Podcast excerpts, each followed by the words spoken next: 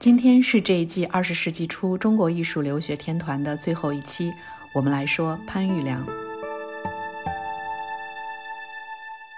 为了写他，我查阅了一些资料，重温了巩俐主演的那部电影《画魂》，还去台湾沥青基金会网站上看了大量他的绘画作品。这个沥青文教基金会做了一个近现代中国艺术线上文献库，搜集整理一些艺术家的作品资料，向公众开放。我在做长域研究的时候，曾经得到过他们的帮助，在这里也推荐给大家。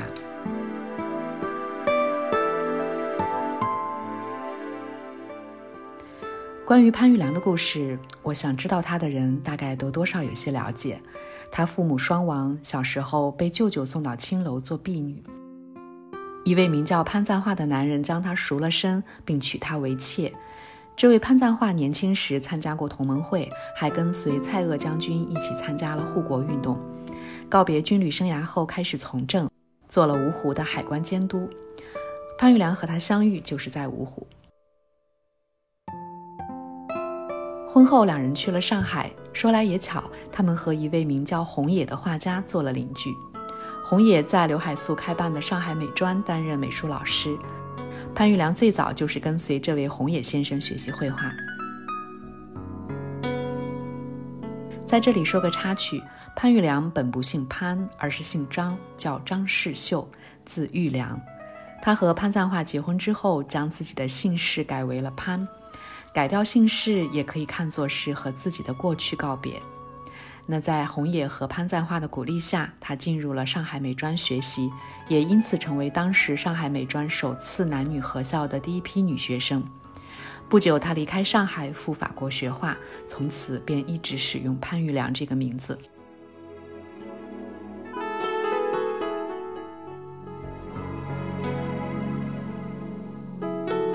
如果你看潘玉良的作品，会发现他创作了大量的人体画。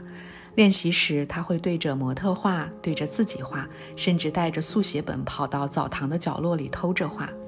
一九二六年，他在法国读书时拿了意大利国际艺术展的金奖，包括他后来多次在法国沙龙拿奖，大部分作品都是人体画。他对人体的痴迷或许和他的经历有关，虽然关于这一点他自己从未说过。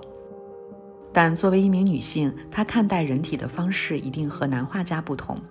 人体可以是美好的，是真实的，是活色生香的，也可以是工具，是诱惑，是没有灵魂的。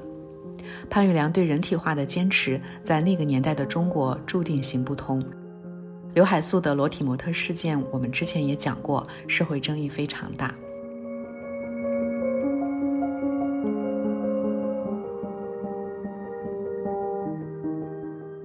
在巴黎结束了为期几年的学习之后，潘玉良回到国内担任教师，也举办了一些画展。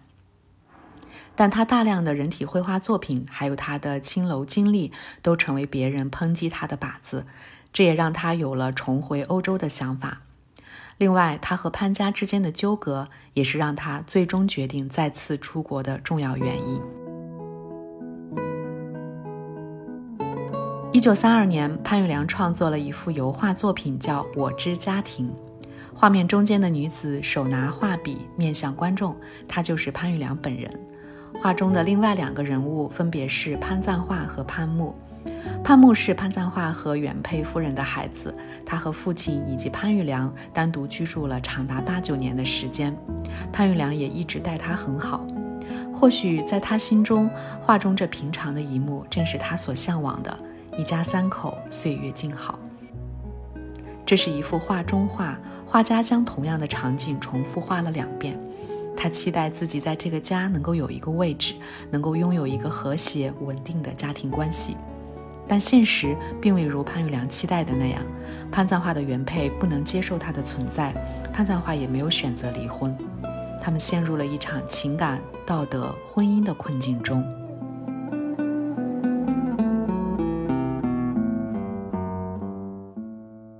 五年后，一九三七年，潘玉良由苏联前往欧洲举办画展。他感叹自己回国十年学无所成，希望能借此机会游历更多的地方来激发创作灵感。但第二次世界大战的全面爆发打乱了他的计划。从那之后，他再也没有回到中国。如果你看过潘玉良的照片和自画像，就会知道她长得并不美。她拥有的那些机遇，或许和容貌并没有太大的关系。你可以说潘玉良是幸运的，但一个人的运气终究有限。重要的是运气来的时候，如何能抓住他们。也许在潘灿化出现之前，他已经想好了解救自己的无数种方式。也许当有机会握起画笔，他付出了比别人多许多倍的努力。人们看到的往往是那些传奇的经历、八卦的情史或者艺术上的成就，可在这之后，我看到的是一个女人对每一次机遇的如获至宝。她用最大的付出去得到自己想要的，去争取在每一次机会中成就自己。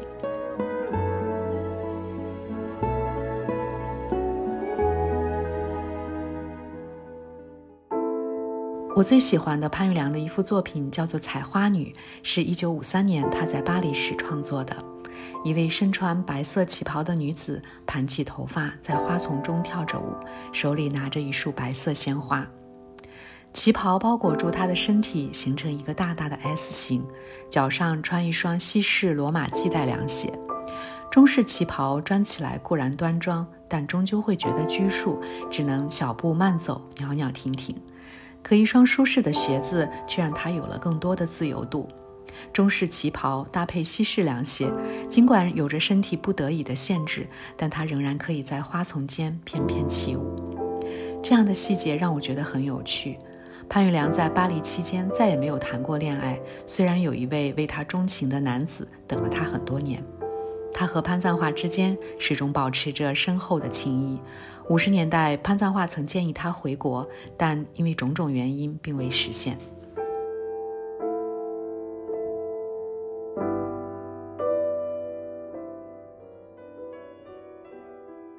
和同样在巴黎生活了几十年的常玉相比，潘玉良在法国的生活融入度会更高一些，这和他们的性格有很大的关系。常玉性格孤僻，很难合群，而潘玉良有很多朋友，也有许多办展的机会。知名度也更高。他曾经亲手为张大千做过一个雕塑，和巴黎一家以亚洲收藏而知名的博物馆馆长也有着很好的交情。这家塞努奇博物馆收藏了很多潘玉良的画作，也为他举办过多次展览。一九七七年，潘玉良在巴黎去世，享年八十二岁。临终前，他交代友人说，希望自己能穿着旗袍下葬，并将剩下的所有作品运回国内。目前，潘玉良大部分画作收藏于安徽省博物馆。不知道他为自己选择的最后一件旗袍的颜色是不是白色？他用别人的姓氏活了自己精彩的一生，而他留下来的许多作品都是艺术史上重要的财富。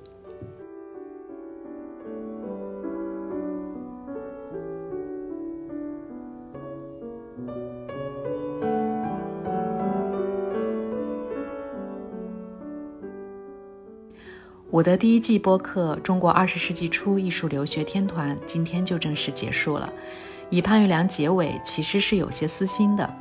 第一季里提到的许多名字，比如徐悲鸿、刘海粟、林风眠、吴冠中等等，都是如雷贯耳的艺术家，而且毫无疑问，在那个年代出国留学的艺术群体中，男性占了大多数的比例。可那时候仍然涌现了许多优秀的女性艺术家，不仅仅有潘玉良，还有方君碧、蔡威廉、关子兰、邱提等等。她们以女性的视角来描绘自己眼中的世界，成为了那个时代中国绘画史上的另一道风景。我以一位优秀的女性画家结束这一季，也将会以另一位优秀的女性画家开始下一季。内容已经在筹备之中，完成后会与大家见面。感谢您这段时间的关注和分享，再见。